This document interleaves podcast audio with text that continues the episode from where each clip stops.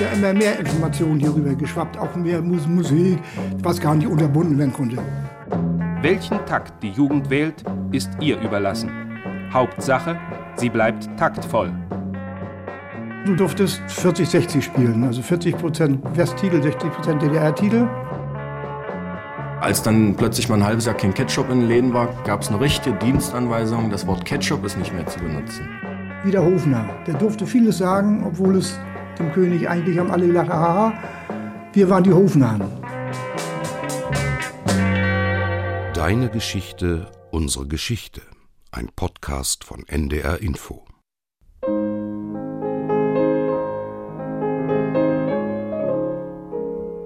Deine Geschichte erzählt dein Leben. Unsere Geschichte erzählt von unser aller Leben. Ich habe mit Zeitzeugen gesprochen. Ich habe in den Tonarchiven recherchiert. Deine Geschichte. Unsere Geschichte. Die 60er. Folge 6. Die Beatbewegung in der DDR. Willkommen zum Geschichtspodcast mit Ulrike Bosse und mit Katharina Kaufmann.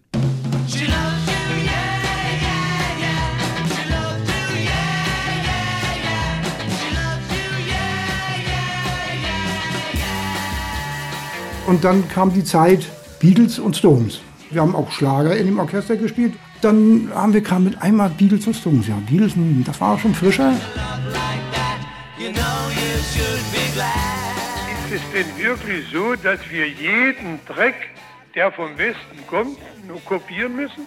Denke Genossen, mit der Monotonie des Je, Je, Je und wie das alles heißt, ja, sollte man doch Schluss machen.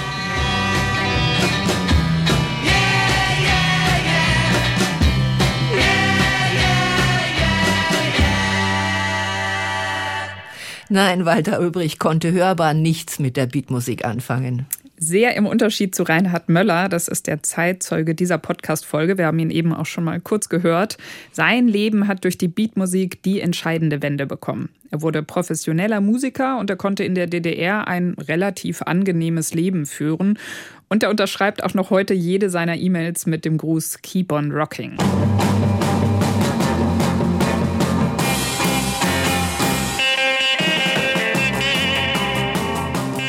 Ich habe Reinhard Möller in Graal-Müritz an der Ostsee getroffen und in unserem Gespräch, da sprudelten die Erinnerungen an seine Musikerkarriere nur so aus ihm heraus. Dass er musikalisch war, das hat sich schon ganz früh gezeigt. Ich bin aufgewachsen in Warnemünde und in Warnemünde habe ich bei meinen Großeltern gelebt und hatte schon früh als Kind mit fünf Jahren den Wunsch, Musik zu machen und habe eine Ziehharmonika bekommen. Und meine Großmutter hat gesagt, na, was das nun bloß wird. Und ich habe mir dann die Mühe gegeben, habe Weihnachten ohne Unterricht die ersten Weihnachtslieder gespielt und meine Großmutter wollte mitsingen. Und ich bin dann angefangen zu heulen. Warum? Weil sie falsch sang. Mit acht Jahren ging er dann zum Konservatorium in Rostock und hat Klavier gelernt, erstmal die klassische Ausbildung. Und als er dann Anfang der 60er Jahre die Musik der Beatles gehört hat, war er hin und weg, wie die meisten Jugendlichen damals vermutlich. Dann kam ich von der Probe abends, wollte in dem, in dem, von, von, der Probe auf Toilette gehen und da höre ich mit einmal Gitarrenklänge. Da probte eine Band. Da bin ich rein und habe angeklopft. Ich sage, was bist du hier? So nach dem, nach dem Motto, ja, ich will Musik machen. Ja, kannst du denn irgendwas? Ja, ich habe da ein Klavier stehen. Können wir, ich setze mich mal hin und habe auf dem Klavier dieses Vorspiel, dieses Gitarrenabplätsche von The House of the Rising Sun gespielt. Haben wir eine Band gegründet.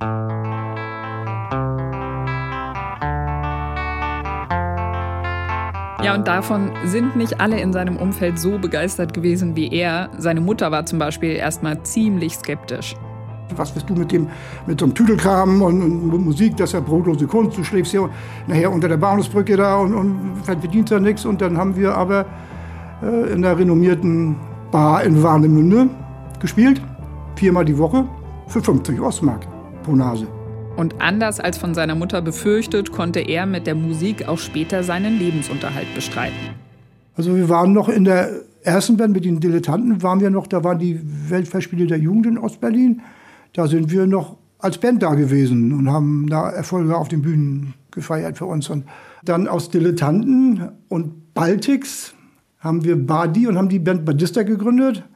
Und die ist in DDR nachher zu relativ großer Form aufgelaufen, von diesem Jugendmagazin Neues Leben zur beliebtesten Amateurband der DDR gewählt.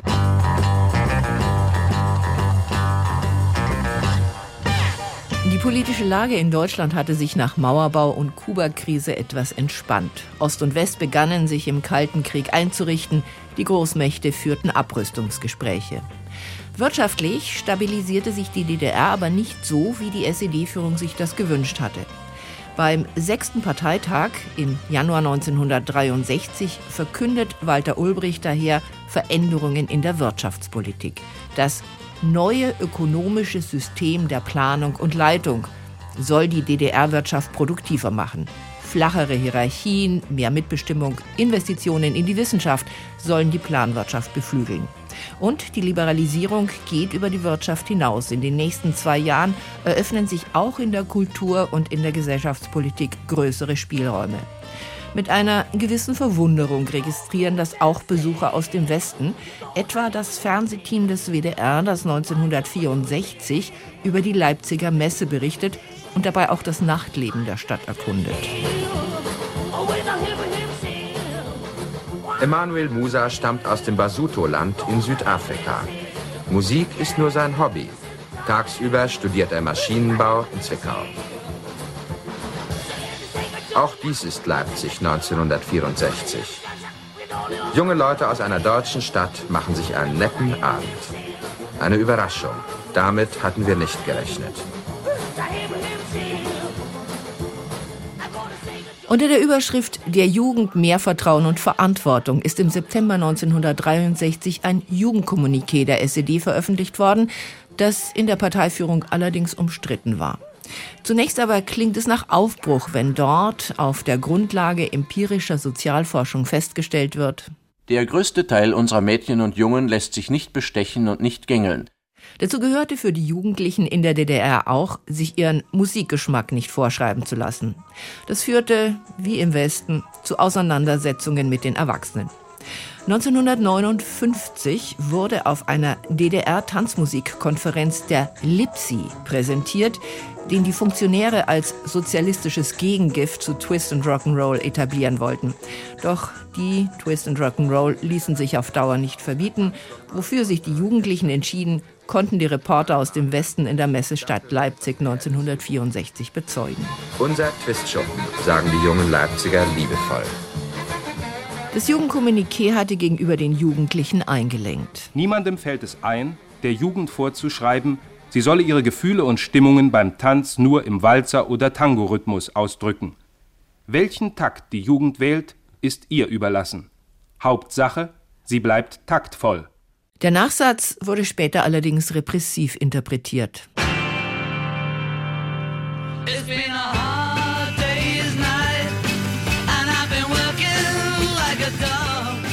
Und wie im Westen spielten bei der Emanzipation der Jugend und ihres Musikgeschmacks die Beatles eine ganz wichtige Rolle. Das war auch bei Reinhard Möller so. Die Beatles waren uns intellektueller, von den Texten auch, nachher in den neueren äh, Albums Abbey Road nachher und so. Das war schon Musik, die uns sehr, äh, sehr nahe kam. Und äh, John Lennon ist für mich ein Visionär gewesen und, und, und für mich allerhöchste äh, Chapeau. Es ist ja immer mehr Informationen hierüber geschwappt, auch mehr Musik, was gar nicht unterbunden werden konnte. Wenn Sie an die Musik denken, die vor den Beatles war, das war noch im Grunde der Schmalz der 40er oder 30er Jahre. Und diese Schlagergeschichten, ob West oder Ost, die waren in, in der Jugend, jedenfalls bei uns, völlig unten durch. Die Jungen haben gesagt, jetzt muss doch mal irgendwas anderes kommen. Und für die SED-Führung galt, was nicht verhindert werden kann, soll vereinnahmt werden. Die DDR-Jugendzeitschrift Neues Leben schrieb über die Beatles, die vier Arbeiterjungen aus Liverpool protestierten mit ihrer Musik gegen den Kapitalismus. Dass die neue Musik rüberschwappte, wie Reinhard Möller sagt, ließ sich gar nicht verhindern. Auch weil die Jugendlichen westliche Radiosender hörten, wenn sie im DDR-Rundfunk nichts nach ihrem Geschmack fanden. Und dann hat die DDR versucht, äh, da gegenzusteuern, ein, eindeutig. Es gab schon Jugendradio hier, äh, Jugendradio DT64 war Deutschlandtreffen 1964. DT64 das erste deutsche Jugendradio. Der Anlass, es auf Sendung gehen zu lassen, war, wie Reinhard Möller das ja sagt, das Deutschlandtreffen der Jugend an Pfingsten 1964. Hier ist das Programm des Berliner Rundfunks.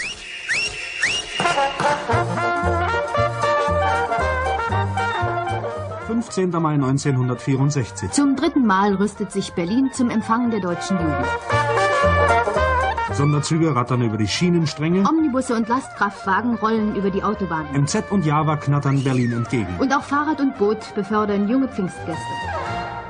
Den Jugendlichen, die nach Ostberlin kamen, sollte ein Radioprogramm angeboten werden, das sie mit allen nötigen Informationen versorgt, aber auch die Musik spielt, die sie mögen. Daher wurde für die Zeit des Deutschlandtreffens erst einmal ein Sonderstudio eingerichtet. Herr Sigi, äh, nun müssten wir unser Sonderstudio so sozusagen einweihen, praktisch vom Stapel laufen lassen. Tja, ich muss sagen, ich mache das das erste Mal hier einen Stapellauf. Der Anfang klingt in unseren Ohren heute schon arg gewollt und ziemlich bombastisch.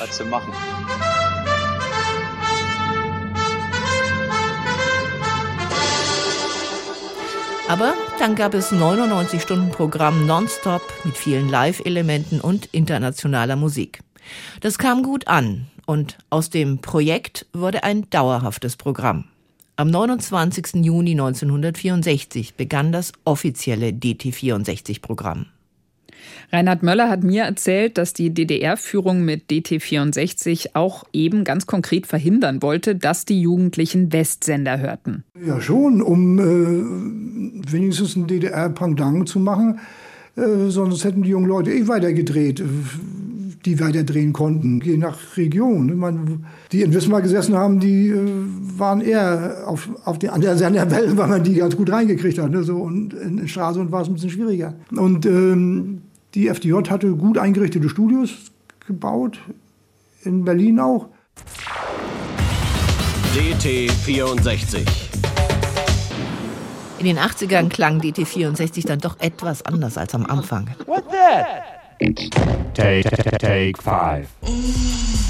Music power, power, power, power, power. Das Programm hatte es geschafft, sich mit Live-Interviews, guten Reportagen und angesagter Musik gegen die Radiokonkurrenz aus dem Westen zu etablieren. An die aktuellen Titel zu kommen, blieb aber ein Problem, wie sich die Musikredakteurin Marion Brasch in einem Bericht über DT64 aus der Nachwendezeit erinnerte. Denn einfach aus dem Internet laden konnte man sie nicht, irgendwie musste man an Tonträger kommen. Da musste dann, mussten dann irgendwelche Omis äh, die Tanten schmuggeln aus dem Westen oder es wurden zu unheimlichen, unheimlich hohen Schwarzkursen äh, die Platten gekauft. Was weiß ich, eine Platte, was weiß ich, von Phil Collins für 150 Mark. Es war utopisch, ne? aber das haben wir dann eben investiert. Aber selbst wenn die Titel aus dem Westen glücklich beschafft waren, konnten sie nicht einfach gespielt werden. Bis in die 80er Jahre gab es im Sendestudio keine Plattenspieler. Die Musik musste also auf Tonband umgeschnitten werden. Und das hatte offenbar auch ideologische Hintergründe.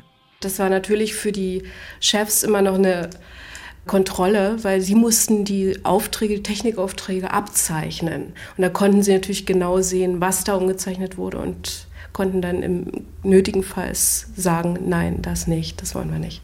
Noch strenger war die Kontrolle bei den Wortbeiträgen. Auch wenn DT64 bekannt war für seine Live-Moderationen, so musste doch alles auf Parteilinie bleiben. Das erzählte Redakteur Lutz Deckwert rückblickend. Es waren nur ausgesuchte Leute, die moderieren durften. Beiträge wurden von drei, vier Leuten abgezeichnet. Es gab Sprachregelungen teilweise aus dem Turm vom Komitee, wo ganze Wörter verboten waren. Ja, das, bekannt, das bekannteste war immer Staatszirkus.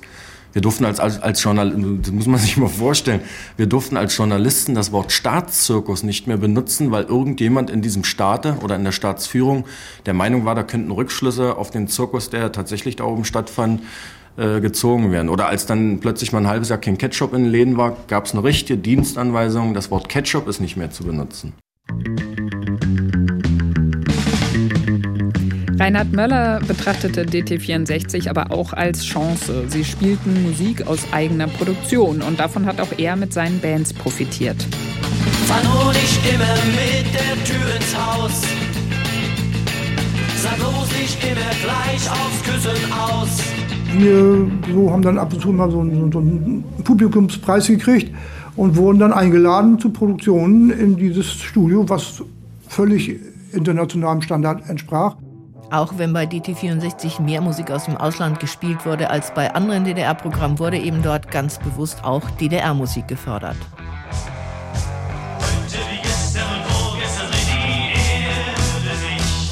Und das galt auch für Live-Auftritte von Bands. Reinhard Möller hat mir das so beschrieben, dass da richtig aufgerechnet wurde, wie viele Lieder von Westbands wurden jetzt gespielt, wie viele Lieder von DDR-Bands. Es gab in der DDR eine Regel, du darf, durftest 40-60 spielen. Also 40% Westtitel, 60% DDR-Titel. Du musstest sogenannte, was heute GEMA-Listen ist, aber damals AWA-Listen, Anstalt zur Wahrung der Aufführungsrechte hieß es damals, also was Urheberrechtsgeschichte ist. Und das ging einfach unter anderem neben ideologischen Sachen sicherlich auch darum, dass die DDR ja hätte dann für die Westtitel auch Lizenzen zahlen müssen. Und wenn wir jetzt 100% West gespielt hätten, so viel Geld wäre gar nicht, gar nicht da gewesen. Ne? Es gab also Einschränkungen oder wie in diesem Fall Vorschriften, aber Reinhard Möller hat mir auch erzählt, dass mit denen teilweise, sagen wir mal, pragmatisch umgegangen wurde. Der Kneiper wollte, dass wir ein bisschen Party mit den Leuten machen.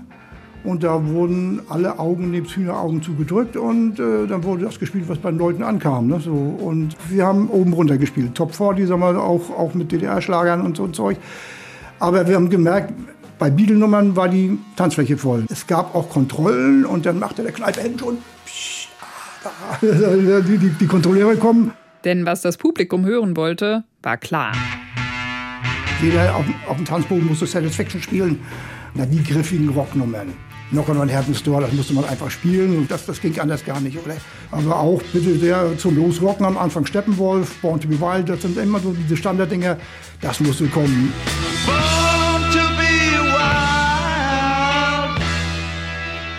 Er hat mir aber auch erzählt, dass er die Musik aus der DDR gar nicht nur gezwungenermaßen gespielt hat, sondern sie durchaus auch mochte. Wir haben auch gerne gespielt, DDR-Titel. Wir hatten einen guten Geiger bei. Am Fenster war immer angesagt. Lift zum Beispiel war eine, einer unserer Lieblingsband. Nach Süden, nach Süden. Nach Süden, nach Süden.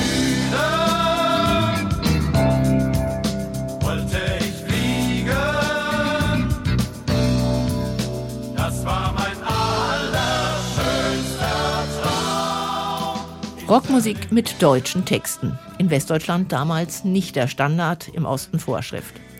Außerdem musste in der DDR jeder Musiker einen Abschluss einer Musikschule vorweisen, bevor er eine offizielle Spielerlaubnis bekam, was den Effekt hatte, dass in den Ostbands Leute spielten, die ihr Handwerk beherrschten.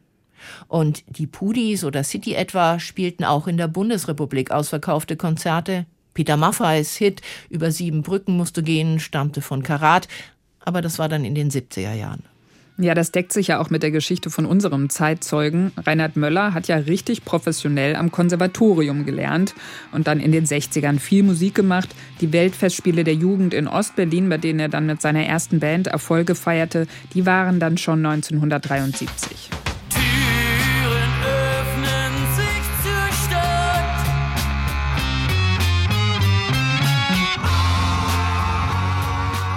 Der DDR-Führung war im Lauf der Jahre offenbar klar geworden, dass sie versuchen konnte, die Musikrezeption zu steuern, indem sie gute eigene Leute förderte, aber dass sie die DDR-Jugend nicht völlig von den Entwicklungen im Westen abschotten konnte. Mitte der 60er Jahre war das noch anders. Die Entwicklung in der DDR folgte wieder einmal dem politischen Geschehen in Moskau. Im Oktober 1964 wurde Nikita Khrushchev an der Spitze der KPDSU abgelöst durch Leonid Brezhnev, der wenig von gesellschaftlichen Experimenten hielt, auch nicht in den Satellitenstaaten der Sowjetunion. Außerdem konnte die SED-Führung beobachten, wie sich im Westen zusammen mit der Beat- und Rockmusik eine eigenständige Jugendkultur entwickelte, auch in der DDR gründeten sich in den Jugendclubs plötzlich Beatbands, wo bisher Arbeiterlieder gesungen und Volkstanz gepflegt wurden. Und es wuchs die Sorge, dass da etwas aus dem Ruder laufen könnte. Ja, das Problem aus Sicht der SED war laut Reinhard Möller, dass mit dem Wunsch, die neue Musik zu hören, durchaus auch in der DDR eine Sehnsucht nach mehr Freiheit bei den Jugendlichen einherging. Es war unsere Jugend. Mit allem für und wider. Es war einfach was Frisches dass da auch ein, ein politisches Aufbegehren mit dazukommt, indem ich meine Haare etwas länger trage oder mal abgesägte Jeans anhatte oder sowas. das kommt eins zum anderen. Die DDR musste selbst nachher Jeans produzieren. In Rostock war eine große Fabrik, die äh, DDR-Jeans hergestellt hat, von durchaus akzeptabler Qualität. Aber jeder hat das äh, Logoschild gelesen, da stand eben nicht Levis drauf oder nicht Lee drauf. Und, äh, und damit war der da mit rumrannte, das, der war out. Das ging schon gar nicht so. Ne? Und diese Kleinigkeiten, das ist das, was es gehüllt hat nachher alles. Sie sind die hässlichste Beatgruppe in England. Sie sehen wie ungekämmte, langhaarige, ungewaschene Höhlenmenschen aus, die soeben aus der Eiszeit aufgetaucht sind. Und sie geben Geräusche von sich, deren Rhythmus nach Meinung vieler aus der Zeit zu stammen scheint, in der man sein Liebeswerden mit Steinkeulen betrieb. Dieser Kommentar zum Auftreten der Rolling Stones stammt nicht aus den Archiven des DDR-Rundfunks, sondern aus einem Filmbericht des WDR aus Anlass des ersten Deutschlandkonzerts der Rolling Stones am 11. September 1965 in Münster. Die Stones werden bei ihrer Deutschlandtournee vermarktet als härteste Band aller Zeiten und die Fans interpretieren das nicht unbedingt musikalisch, sondern durchaus auch handgreiflich. Bei den Konzerten in Hamburg gibt es Randale und das Konzert in der Berliner Waldbühne am 15. September 1965 versinkt im Chaos. Bis zum Auftritt der Rolling Stones konnte die Bühne durch Ordnerkräfte freigehalten werden. Dann aber wurden die Ordner überlaufen, die Bühne gestürmt, Polizeikräfte mussten eingreifen. Während und nach dem Auftreten der Beatband feierte die Zerstörungswut hemmungsloser Jugendlicher wahre Triumphe. Spätestens jetzt hält es die SED-Führung für geboten, gegen die neue Musikrichtung und alles, was damit zusammenhängt, vorzugehen. Am 11. Oktober 1965 fasst das SED-Politbüro den Beschluss, zu einigen Fragen der Jugendarbeit und dem Auftreten der Rowdy-Gruppen, so die Überschrift. Darin wird Beatmusik in Radio und Fernsehen verboten, englische Namen für Bands werden untersagt, Musikgruppen müssen jetzt Kombos heißen, den Beatgruppen in der DDR wird die Lizenz entzogen, eine Handvoll Gruppen erhält ein unbefristetes Auftrittsverbot.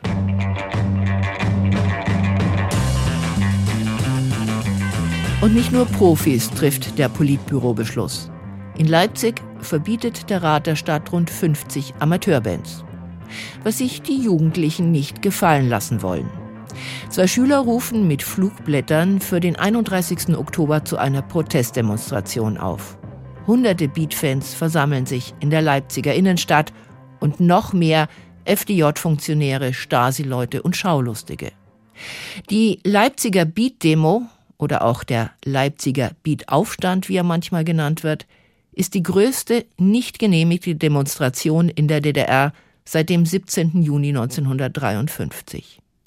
Mit Wasserwerfern, Schlagstöcken und Hunden löst die Bereitschaftspolizei den Protestzug auf. Viele der jugendlichen Demonstranten werden festgenommen, 144 werden strafrechtlich verfolgt, viele werden zu mehreren Wochen Arbeit im Braunkohletagebau verurteilt. Ein vergleichbarer Widerstand hat sich dann erst wieder in Vorwendezeiten organisiert. Die Jahrzehnte vom Beat-Aufstand bis zur Wendezeit hat Reinhard Möller mir gegenüber als eine Zeit beschrieben, in der sich Phasen größerer Freiheit mit Phasen stärkerer Repressionen abgewechselt haben. Man konnte sich aber in seiner Erinnerung als Musiker schon irgendwie arrangieren mit den Gegebenheiten, wenn man zum Beispiel nicht offen groß Kritik an der DDR geübt hat. Dann wurde man auch in Ruhe gelassen, beziehungsweise sogar als Musiker gefördert oder, wie er sich ausgedrückt hat, hofiert. Damals, so, solange sie nicht irgendeinem, irgendeinem, das hing auch an persönlichen Geschichten, verquer waren, hatte man relativ viel Nahenfreiheit. Wie der Hofnarr. Der durfte vieles sagen, obwohl es dem König eigentlich haben alle gedacht, haha, wir waren die Hofnahen. Reinhard Möller und seine Band tourten durch die DDR und das sozialistische Ausland und hatten, so hat er sich ganz klar ausgedrückt, eine super Zeit einerseits. Andererseits wurden sie dabei ständig überwacht. Wieder so etwas, mit dem er sich eben arrangieren musste. Wir machen eine Tournee an der bulgarischen Schwarzmeerküste lang. Und ähm, da hatte sich dann auch ein Herr von der SED-Bezirksleitung, der meinte, dass er ja ideologisch diese Tour begleiten muss. Er hat sich einfach 14 Tage oder drei Wochen Urlaub gegönnt. Das war auch nicht schlecht. Er, was braucht ihr denn, Jungs? Also wenn ihr mal was braucht, ich kann das alles abzeichnen. Ne? So. Ja, haben wir gesagt, wir brauchen LKW. Nicht geschenkt, wir wollen ihn bezahlen, aber eine Freigabe dafür, weil wir fahren jetzt mit drei Pkw und drei Hänger. Das ist im Grunde auf die Dauer nicht so richtig verkehrstechnisch nicht so richtig gut, ne? Ja, das ist gar kein Problem. Und dann, naja, wenn ihr wieder da seid, dann meldet ihr euch mal bei mir, ne? Also ich glaube, ich habe eine Vorstellung davon, wie cool es gewesen sein muss, sich dann mit der Musik und dem Ausleben der Musik und dem Tanzen gehen und den Konzerten sich seine eigene Welt zu schaffen, genau. Sich seine eigene Welt zu schaffen. Das wurde sehr, sehr weit toleriert, wenn es nicht ins Ideologische ging. Ne? Allerdings sei ihnen nicht immer sofort klar gewesen, wann etwas nach Meinung der politischen Führung ins Ideologische ging. Die Genossen werden sich schon was dabei gedacht haben, haben wir immer so als halb im Scherz und halb im Ernst gemeint, so, bis es nachher immer verrückter wurde, auf Deutsch gesagt. Ne? Das wurde schon etwas enger nachher, dass die ersten Kommentare kamen, wenn wir anfingen, Rempf zu spielen. Rempf, Leipziger Band, war verboten lange, aber die hatten so schöne, für meine Begriffe auch zweideutige, aber nicht politische Titel. Apfeltraum haben wir zum Beispiel ewig gespielt, war eine Lieblingsnummer von mir auch. Abgeschlafen unterm Apfelbaum und der hing mit Äpfeln voll als ich träumte einen Apfeltraum in Moll. Klaus Renft war ein Musiker, der mit seinen Bands immer wieder Auftrittsverbote bekam wegen regimekritischer Texte. Zum ersten Mal 1962, 1965 dann auch beim Vorgehen gegen die Leipziger Beatgruppen, endgültig dann 1975. Aber auch wo Reinhard Möller nicht auf die Songs von solchen regimekritischen Kollegen zurückgegriffen hat, hat er immer mal wieder Widerstand erfahren müssen, manchmal auch ganz unvermutet. Und da haben wir so die gängigen Gedichtbände durchgekramt und hatten ein Gedicht gefunden. Ich bin ein Sucher eines Weges nach allem, was mehr ist als Nahrungsaufnahme, Blutkreislauf, Zellenzerfall.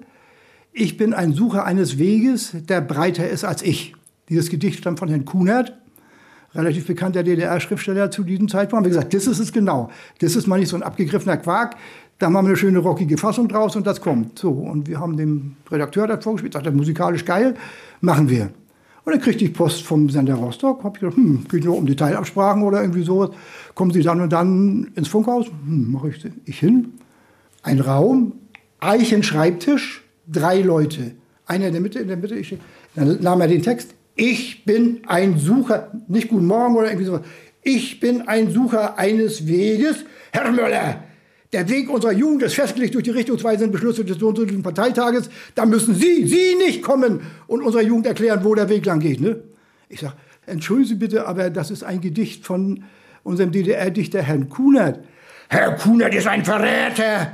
Ich denke, was nun passiert? Er war inzwischen ausgereist, was ich, aber das wurde ja bei uns nicht publiziert.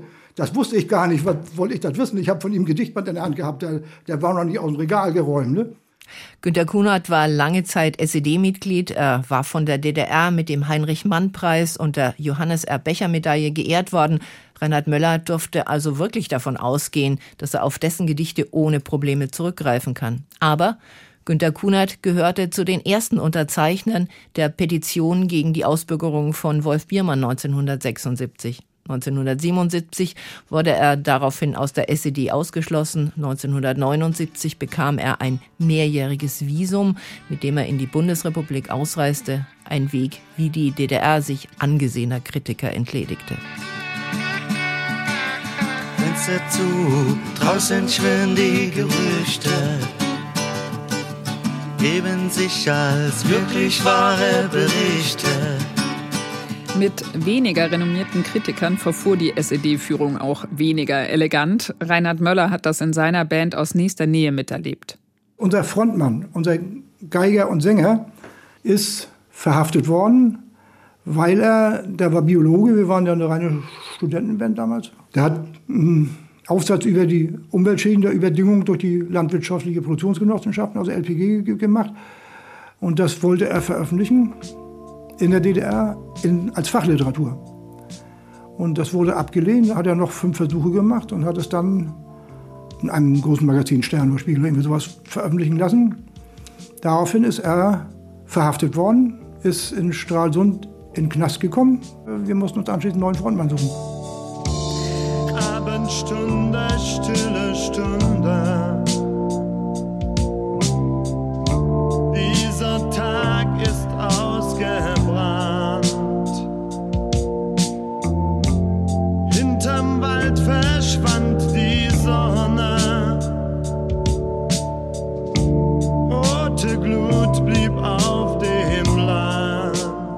Reinhard Möller selbst hat die Repressionen des Regimes in der DDR so zu spüren bekommen wie viele andere DDR-Bürger auch. Er durfte nicht ins westliche Ausland reisen, zum Beispiel um eine Tournee zu machen. Ich hätte mich auch gefreut, wenn ich hätte fahren dürfen. Ich durfte nie fahren, weil ich mal in der EDV gearbeitet hatte. Das war elektronische Datenverarbeitung. Als IT. Und als IT-Fachkraft mit DDR-Kenntnis, äh, das war wie Geheimnisträger. Da, da war also alle Reisen ins westdeutsche Gebiet, das war vollkommen unvorstellbar, sagen wir so, jedenfalls, jedenfalls nicht mit offizieller Genehmigung. Reinhard Möller hat sich dann wieder arrangiert mit den Verhältnissen. Er wurde zwar nie SED-Mitglied, aber er hat die Politik aus seinen Texten dann einfach weitgehend rausgelassen. Jeder hat es für sich ausgelogen. Karat zum Beispiel zwischen den Zeilen über sieben Brücken musste einmal auch der helle Schein. Ne? Da war alles zwischen den Zeilen geschrieben. Aber es konnte keiner was dagegen sagen. Das ist reine Poesie. Lift zum Beispiel, die haben einen Song gemacht, Nach Süden, nach Süden. Das wäre mein allergrößter Traum. Auch City hat immer wieder versucht, so hart an der, an der Grenze lang mit ihren Texten, die die Bürger wussten, es zu lesen. Ne? So, am Fenster zum Beispiel ist poetisch derart verklausuliert, da muss man schon gründlich lesen, um äh, den Text verstanden zu haben. Oder vielleicht muss man auch DDR-Bürger gewesen sein, um ihn zu verstehen. So.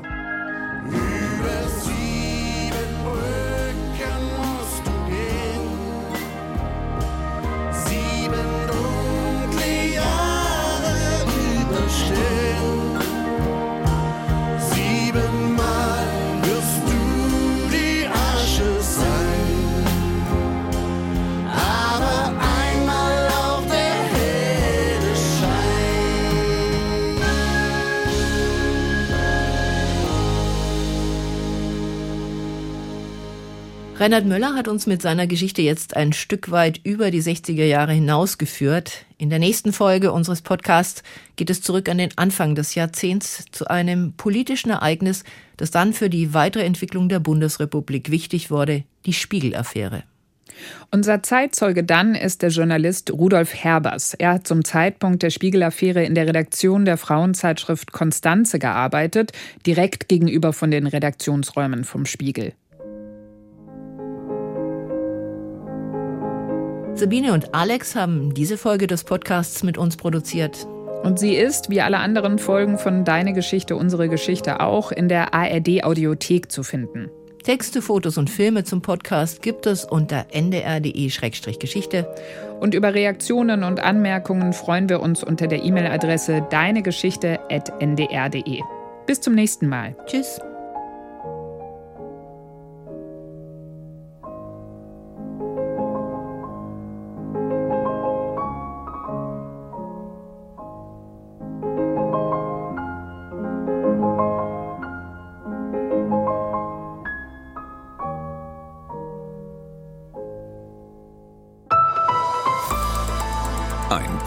NDR Info.